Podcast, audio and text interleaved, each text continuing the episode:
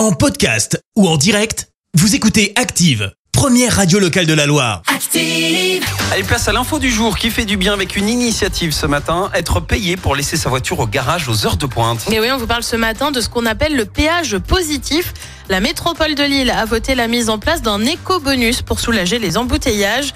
À partir du printemps, elle va mettre en place un bonus versé aux automobilistes qui renoncent à rouler seuls en voiture en période de forte affluence aux abords de Lille. 80 euros par mois, c'est une première en France.